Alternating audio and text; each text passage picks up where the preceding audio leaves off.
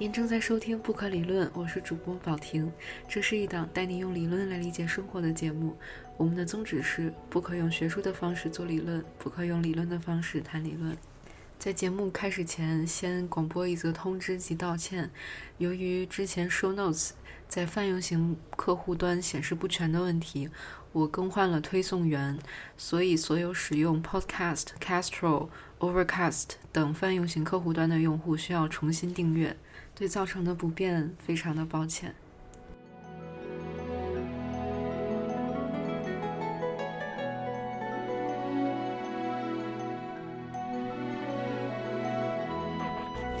这一期节目是关于科学思维。嗯，这要缘起于两年前我在读研究生的时候，那时候我刚刚决定选择文学理论中后人类和。科技理论这个分支去进行研究，然后当时我毕竟是一个比较纯的文科生，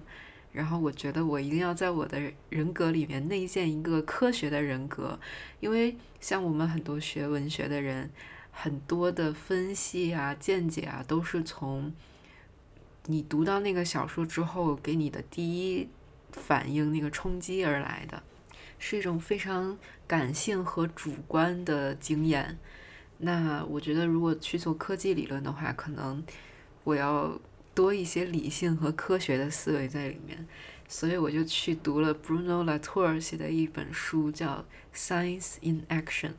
这本书其实挺老的了，是八十年代的一本书，而且在二零零几年的时候，很早就有了中文版，中文版叫《科学在行动》。因为 Bruno Latour 这个人，他写东西就是非常难懂。科技理论里面，Bruno Latour 算是一个挺重要的学者，但是他的东西我几乎就没有读懂过。所以当在读《科学在行动》的时候，那个中文版，我不知道是翻译的太差的原因，还是说它原版就非常难懂。总之也是翻译的非常生涩。科学在行动的副标题是怎样在社会中跟随科学家和工程师。在这本书之前，还有一本书叫《实验室生活》，副标题“科学事实的建构”，是他和另外一个学者合写的。呃，这两本书都是根据在七十年代他们。在加利福尼亚州一个研究所里面观察一群科学家和工程师怎么在实验室里工作，通过进行人类学式的田野调查，然后写的书。但实际上，我感觉书的内容并不像书名所提出的那样，就是它并不能完全回应书名带给我的期待。它其实其中有很多 Bruno Latour 抽象化出来的东西，还是挺难懂的。然后后来我其实也意识到，所谓的内建一个科学人格，其实也存在误区。就主要有两种误区嘛。第一个是，就像我这种偏文科的人，他可能对待一切事情都是以一种比较主观的这种思维，以自己的经验为主，然后所以才会产生我这种想法，说想要学习一下科学的思维。那另外一种人可能就是相反的。他就是说，只要掌握一个规律，他就觉得任何事情都可以套用这个规律去运行。但实际上，现实中的很多事情它非常复杂，不可能说有一条规律就套进去就可以适用。那样的人，他可能需要多一些所谓的这种文科的思维。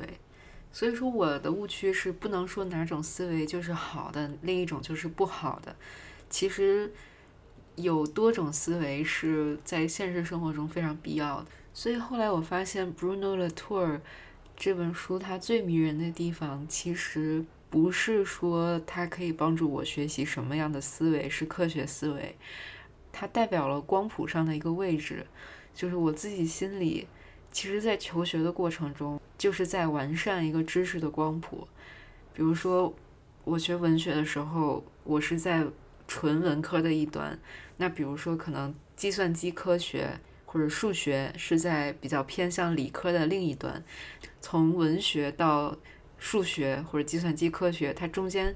其实有很多个学科在过渡。Bruno Latour 他就是在这其中的一环，看到两方交汇的那个渐变其实是非常迷人的。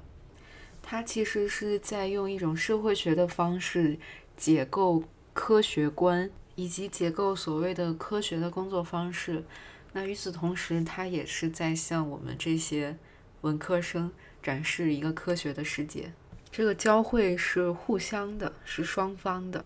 那么这本书要从两副面孔开始说起。其实我一直在想金星的那个，就是有一个。就橙汁儿那个梗，他说两副面孔，最早最早的出是不是就是两面神雅努斯？雅努斯是罗马神话中的门神，双面神。那么我们说的一月份 January 这个单词也是源自于雅努斯的名字。那么 Bruno Latour 用雅努斯的两副面孔，分别代表了形成中的科学以及继承的科学。一副面孔生动活泼，另一副面孔严肃正经；一副面孔显得非常老成，另一副面孔显得非常年轻。那么，Bruno Latour 他说，他要研究的是 “science in the making” 形成中的科学，而不是已经形成的科学。他要研究这个科学形成的过程。然而，要研究。形成中的科学其实是离不开另一副面孔，也就是 ready-made science 已经形成了科学。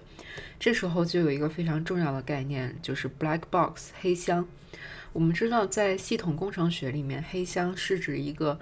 只有它的输入和输出才重要，它里边内部是怎么运转运算是不重要的这么一个东西。比如说，计算机就是一个黑箱，我输入一加一。然后我得会会得到一个输出二，那么一加一和二这两个信息才是重要的。它电脑里面怎么运算，这个过程是我不需要知道的。黑箱之所以为黑箱，就是因为中间计算的那些步骤已经被前人验证过，已经是一个 established 的模型。那么我就在再次使用的时候，不需要再自己去验证一遍。而是直接采用它输入输出的那个结果就可以了。然而，Bruno Latour 对科学家的观察却发现，其实产生一些新的科学知识或者产生一些新的定理，它时常需要我们去打开黑箱，去重新审视那些已经被验证过的模型和定理。他用了一句话。我们进入科学和技术的方式，其实不是通过那些已经有的科学给我们敞开的宏伟的大门，而是通过形成中的科学为我们开的后门和小门。说到这儿，我插一句，就是我看了 Bruno Latour 这本书的英文版 Introduction 的部分，然后我觉得这个 Introduction 写的真的非常好。然后再次确认了，它中文版这么难懂，翻译是绝对要背百分之八十的锅的。所以我非常推荐大家去读一下英文版的导言的部分，我会把链接放在 notes 里面。虽然 Bruno Latour 是法国人，他的大部分著作也是用法文写的，但这本书他是自己直接用英文写成的，是不经过二次翻译的。然后他自己在前言里面其实也有提到说，这不是他的母语写作，然后很多朋友给了他一些帮助，然后所以我觉得去看英文版就是等于直接看了原文，还是非常推荐的。好，那话说回来，Bruno Latour 在导言这一章其实就把他的目的阐述的非常明确了，他要给大家看科学技术形成的这个过程，运行当中的这个过程，而不是。就是说，已经建立好的一个科学领域，或者是怎么样，有非常多的学科，或者说有非常多的科学家在谈论科学，在研究科学。但在 Bruno Latour 看来，打开黑箱这个行为是非常有意义的，甚至可以专门成为一个学科。事实上，打开黑箱的人不仅仅是科学家，有很多各种职业的人都在做着同样的事情，比如说。技术史、科学史家，或者经济学家，或者社会学家，然后普通的中学的科学老师，或者政策分析者，还有比如记者、哲学家等等。那么，Bruno Latour 想做的工作是，他不管这些学科或者职业的分类，他想把这种技术形成的过程，然后把这种方法总结出来。他认为这样一个研究领域是存在的，然后一个方法形成的核心是存在的。那么，所有在科学技术和社会研究中，所有学科和对象都可以拿来被采用为该领域研究的材料。那么，Bruno Latour 就定义了说，有一个 rules of method 方法的规则，它是指把所有学科中提供的经验事实都看作是科学技术社会领域的一部分。然后呢，他提出了一个 principle 方法的原理。他在这个领域进行了数十年的工作、观察、研究之后，把自己掌握的这些经验事实进行了一个总结，总结出来的就是他的 principle。嗯，同时他也知道，他会希望自己的 principle 还有 rules of method 有一天可以被挑战，可以被打开，可以被拆解，可以被质疑。这个是这本书它最核心的目的。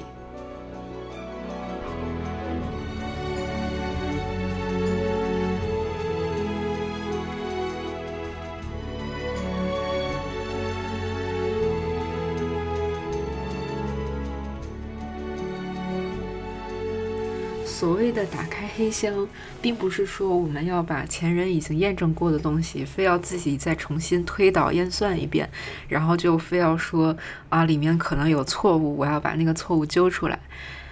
打开黑箱的意思是，当你试着去了解一条定理或者一条已经确立的知识它的形成过程的时候，会发现围绕它的其实是有相当多的不确定性。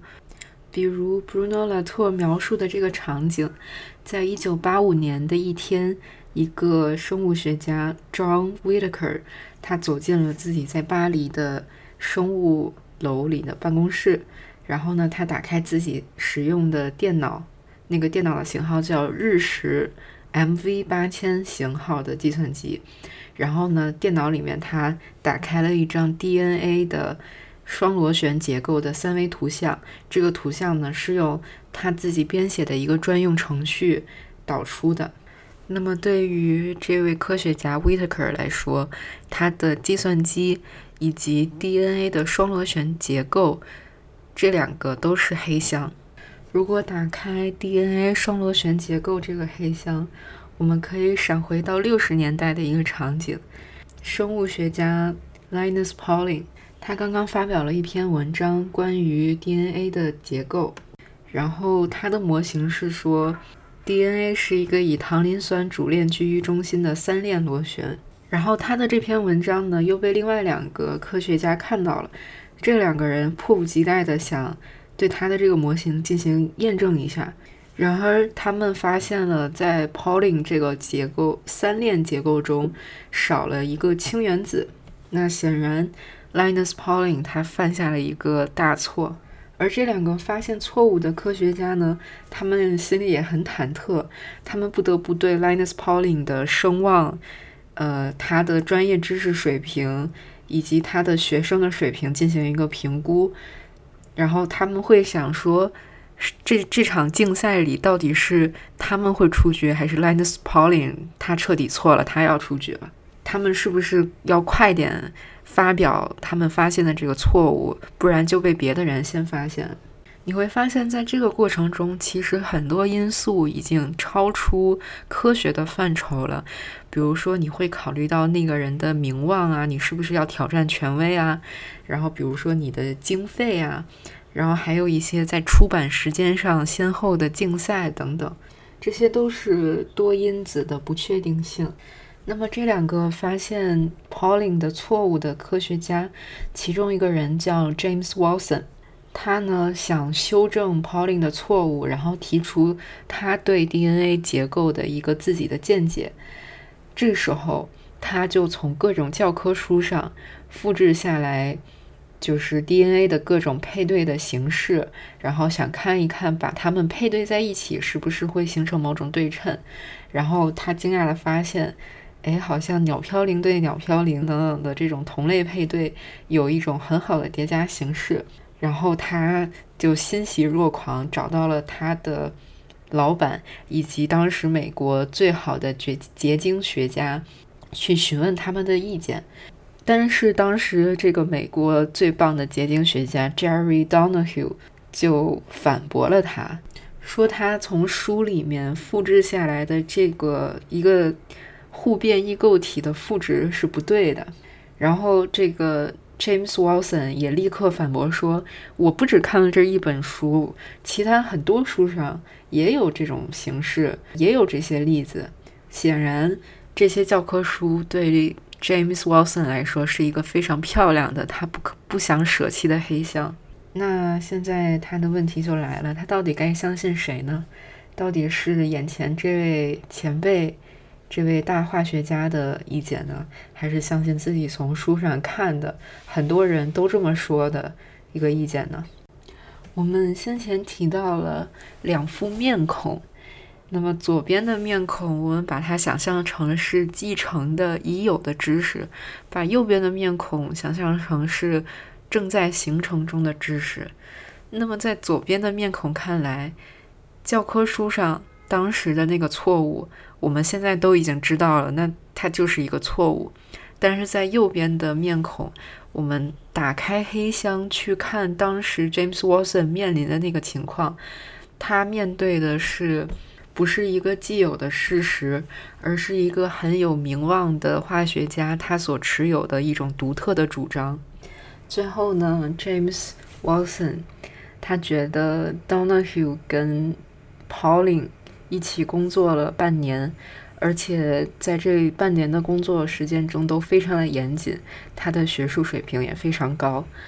那比起课本上那些匿名的化学家所提出的一个定理，他决定相信眼前的这位科学家 James Watson。同期的一起工作的科学家还有 Francis Crick，还有 Morris Wilkins 等等的几个科学家。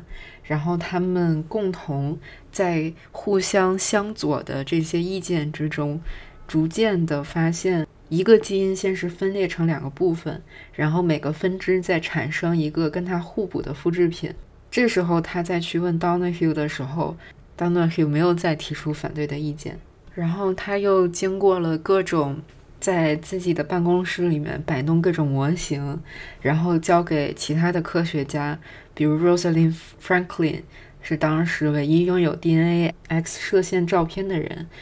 最后，在不断的这种更新循环中，确立了一个双螺旋的结构。X 射线的数据也为这个结论提供了强烈的支持。然后不久之后，最初提出那个什么三链结构的 Pauling 也开始支持双螺旋结构。然后 Nature 也刊登了他们的这个最终结论。那么，Bruno Latour 这种打开黑箱的原则，总结来说就是：如果你去用左边那一副科学已经形成的面孔去看整个事件的话，他就会说：哦，就是因为他们刚好发现了这个正确的双螺旋结构，所以他们说的话大家都相信，然后最后被验证了，等等的。那右边那副。科学正在形成的面孔，他会说：“正是因为每当有其他人被说服的时候，它才逐渐成为一个更加正确的结构。”或者说，如果我们拿一个机器来讲的话，那左边的那副面孔就会说：“这个这台机器工作了，人们才会信服。”而右边的面孔则会说。只有当越来越多的人信服的时候，这台机器才会工作。这就应了一句话，叫做 “Enough is never enough”。所谓的这个再形成的过程，它是永远不够的，永远会有更多的人被说服，那它就是在更加的成型。但是它永远不是已经完成了的。所以，到底要怎么像书名一样所说，科学在行动？怎样在社会中跟随科学家和工程师？Bruno Latour 最后给出了他总结的原理和 rules of method。那么规则一就是我们研究的是行动中的科学 （science in action），而不是已经成型的科学或技术。为了进行这一步呢，一方面我们要在事实和机器被变成黑箱以前抵达它们；另一方面，我们也要紧随那些重新打开它们的人去看到那些争论。规则二，我们去看一个 statement，看的不是它的内在性质，而是他如何后来在别人的手里面，在别的头脑里被不断的转变。规则三，我们不能本末倒置。一个争论的解决，这个过程是自然的，但我们不能用自然的这个结果来解释一个争论是如何解决，为什么被解决。规则四，从社会的层面来说，一个争论的解决是社会得以稳固的原因。我们不能用社会来解释。一个争论是如何解决，为什么被解决？我们应该对吸收人类资源和非人类资源的努力加以对称的考虑。规则五：科学技术是由什么构成的？我们必须像我们所跟随的不同参与者一样，undecided 是一种悬而未决的状态。所以，每当一种内行或者外行 （insider） 和 outsider 的区别被制造出来时，我们应该同时对两者进行研究，并且制定出那些参与工作者的清单，不管这份清单会多长，不管这份清单的构成成分会多么的多样。规则六：面对不合理性这种指责，就 irrationality，我们不要考虑是哪种逻辑规则被打破了，也不要考虑哪种社会结构能够解释。就是只考虑观察者他置换了角度和方向 displacement，而由此被建立起来了一个网络的长度。规则七：不要先把任何特殊的性质归于人的头脑或者人的特殊性。只有当研究了网络系统之后，还存在某些未被解释的事情的时候，我们才开始谈及认知上的因素。我想多谈一下关于网络这个概念。在书中呢，Bruno Latour 谈到科学技术它具有网络的特征，因为科学技术它的产生是产生于相对新的、稀缺的又储存着大量资源的地方，但同时它一旦产生也会大量繁殖，也就是说。资源集中的这些地方是节点，它们彼此连接，产生了链条和网眼。这些连接呢，使分散的资源形成网络，并且扩散到各个角落里。比如说，电话线是很脆弱的，你可以轻易的剪断它，放在家里也不会很明显。但是电话网络却覆盖了整个世界。所以表面上看，科学技术是由科学家、工程师，而且是核心的科学家和工程师推动的。但是有网络的形态在，他们其实是通过网络来覆盖整个世界的。有很多人都是在网眼儿里面被漏掉的人，也有必要时不时把我们的视线转移到那些不从事科学的大多数人的身上。这就涉及到刚刚所说的 irrationality 的问题，就是这些被网眼里。漏掉的人，在他们身上经常会看到所谓的不合理性。比如说，有些人会宁愿相信诺亚方舟的洪水的传说，而不相信地质学的一些考证。我们经常会把这些现象指控为，比如文化差异啊，然后比如一些社会社会因素，比如你缺乏教育。等等，或者就单纯是这个人太顽固、太蠢等等。呃，但是 Bruno Latour 就呼吁我们撤掉这种指控。当我们面对这些人的不合理性的故事的时候，我们要做的第一件事，不是说为什么他们抱有这些奇怪的信念，而是要试着颠覆我们对他下的判断的这个结论，就好像在法庭上你去做一个辩护一样。那这种辩护可以通过几种方法，可以通过几个故事来说明。第一个方法就是在你自己的背景里面去讲一个结构完全一样的故事。说明这个方法呢的案例是，非洲有一个地方叫赞德，这个地方呢巫术非常流行，然后这个地方有一个规矩，就是说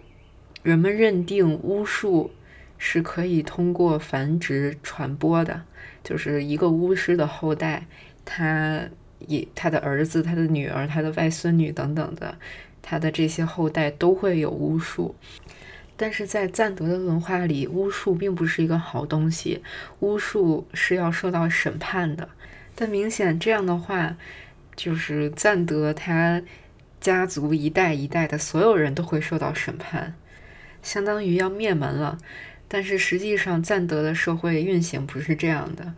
并不是所有人都会受到审判，他们认为有些巫师是好的巫师，有些巫师是无害的巫师，然后就没有把所有人都放进审判里。那观察到这一点的英国的人类学家。就指出说，赞德的人实在是太没有逻辑了。按照他们那个规则，就应该所有人只要有血缘关系的都应该受到审判，他们却自己不按逻辑、没有合理性去那样执行。但实际上，如果你想为他们的不合理性辩护的话，就是用刚刚说的那个方法，就是把整个立场调转过来，讲一个结构相同的故事，但是放到。认为不合理的这个人的背景里面，假如说派一个非洲的人类学家去观察英国，他会看到飞行员在战争期间炮轰了很多别人，但是那些飞行员在法庭上并没有被判为凶手。那么，非洲的人类学家会认为，首先杀人是一种犯法，那么飞行员杀了人，那么在逻辑上，飞行员就是犯法。飞行员就是杀人凶手，可是为什么飞行员没有得到合理的审判呢？第二个方法就是，当你觉得一个事情不合理、有逻辑的漏洞的时候，你就去重复的讲那个故事。每当你觉得哪里不合理、有漏洞的时候，就停下来，去仔细想一想它的上下文、它的语境。比如有一个在巴布亚新几内亚的群岛。然后这个地方非常的落后，然后岛民都非常的原始，在这个岛上，他们的土地所有权制度非常的混乱，然后岛上的人呢，就经常会因为这个产生一些矛盾，产生一些纠纷。然而岛上的人，他们去表达自己，去说，比如说这块地是到底该属于谁，他们根本表达不清楚，甚至有的时候他们会陈述出。呃，什么我要吃你的排泄物等等这种令人费解的话，那在外人看来，他们的行为就是非常的不可理喻，然后他们就是这种制度永远无法明确的建立起来，他们除非有一天可以被开化，那么他们就永远就这样很落后了。但实际上，如果你去仔细的分析里面每一个。就是说，他们为什么会产生这么不合理的行为？你去把他们所处的环境去调查的话，你会发现，就是岛民他之所以会讲那么不合理的话，其实是他们一种独有的表达方式。比如说，他他在别人面前说我要吃你们的排泄物，其实相当于是我们的语言里面一种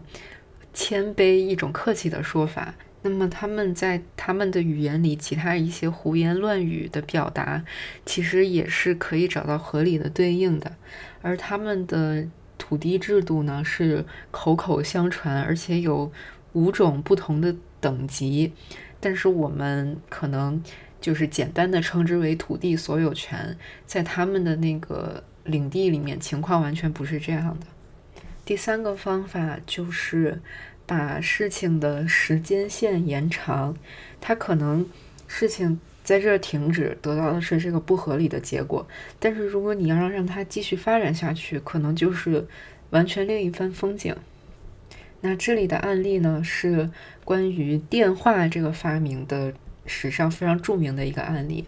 电话这个发明专利，其实当时有好几个人在同时的争夺。那么最后认定的是贝尔发明了电话，他当然也就名垂青史了。我们这次讲的是贝尔和格雷两个人对电话这个专利的争夺。那么贝尔他当时是美国波士顿大学的一个教授，经常会搞一些小发明。从专利提出的时间上呢，他应该是最早把专利申请提出来的。而格雷呢，其实他是一个在电报行业的大亨，他已经从事电报行业很多年了，可以说是这个行业里的专家。那么他在这个行业里，在贝尔之前很久就已经数次有接近电话一样的发明，只不过他当时对这个发明不是很重视，因为他觉得电报才是未来商业的走向，所以他也没有很大的去申请专利的欲望。就导致他在提交专利申请的时候慢了一步，最后也就把电话的发明者判定是贝尔。那很多人就会把这个事情援引为一个很经典的故事，就说格雷是一个失败者，然后他虽然是一个行业里面的老手，一个专家，他却没有一个。富有想象力的人，相信自己所发明的东西的人那样那么有热情，所以错失了成功的机会。我在查资料的时候才发现，逻辑思维前几个月就讲过这个故事。那他们就是非常典型的，就说吴军老师告诉我们，这个故事展现了一个东西最重要的是最后一个人发明，而不是谁最先发明，因为最后一个发明人是让这个发明产生质变的人，让这项发明实现了商业价值和社会价值，所以最后的荣誉、最后的利益都属于最后一个人。那格雷就是一个失败者。但是如果你用 Bruno Latour 的第三个方法延长时间线去看的话，可能就会颠覆这个结论。那么，在贝尔得到电话这个专利之后呢，他想以一个比较高的价格卖出去，然后卖给美国的当时的西方联盟，然后去投入生产。但是当时一开始联盟是拒绝的，因为像以格雷为代表的这种。呃，电报行业的大亨，他们觉得可能电话没有什么未来。贝尔呢，他当时成立了自己的一家公司，叫贝尔电话公司。但实际上，他呢后来是跟格雷的公司有一个收购关系。格雷后来意识到电话是有前途、有未来的，所以他把自己的西方电子这家公司。呃，用来生产贝尔的电话，然后用他们的所有这种在电报行业已有的资源，才把电话这项发明推广出去，然后变成了一个人人都在用的一个东西，然后变成了一个一场革命。后来这家公司就成了非常著名的 AT&T 美国电话电报公司，长期垄断美国电话市场。但是人们往往在这个故事里只看到贝尔的成功。但事实上，如果当时他找到的不是格雷那个公司，并且格雷愿意为他生产这些电话的话，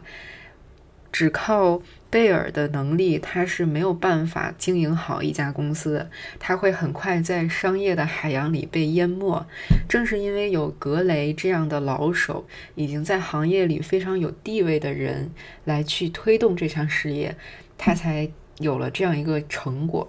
所以说人们在这件事情里面下的那个判断，就说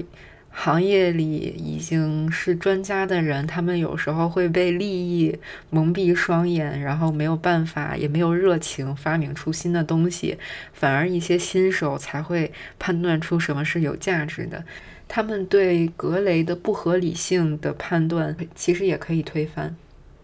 那么这个是。推翻固有结论的几种方法，Bruno Latour 在书中也说了，其实有时候不合理性它也是一个网络，它并不能说是你的认知和我的认知中间有分水岭，可能只是说我们每个人的网络的长度不同，有些非常明确的，就是看起来。就是你说，那你这个百分之百就是错的。比如说，就我刚刚举的那个例子，有些人就非得相信诺亚方舟，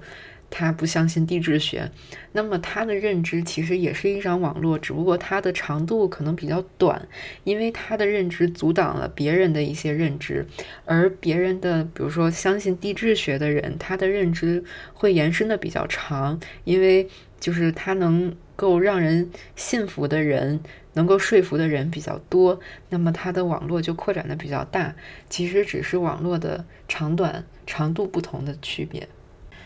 啊，总结一下这本书读完之后，它其实和我一开始的期望，就是我以为我读完之后会得到什么感想，中间的区别还是挺大的。但是我觉得是一个挺正向的区别。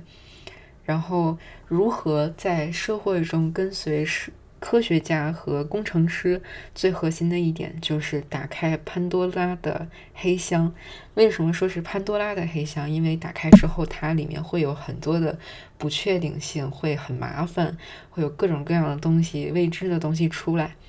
而且这个过程其实看上去一点都不科学。我原来以为的科学是，比如做一个什么逻辑的三段论推断，怎么非常理性的去看事物等等的。没想到最后还学了一些狡辩的几种方法。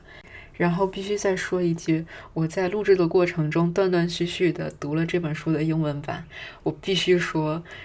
这本书的中文版翻译的非常非常非常烂。我建议所有有条件的都可以去看英文版。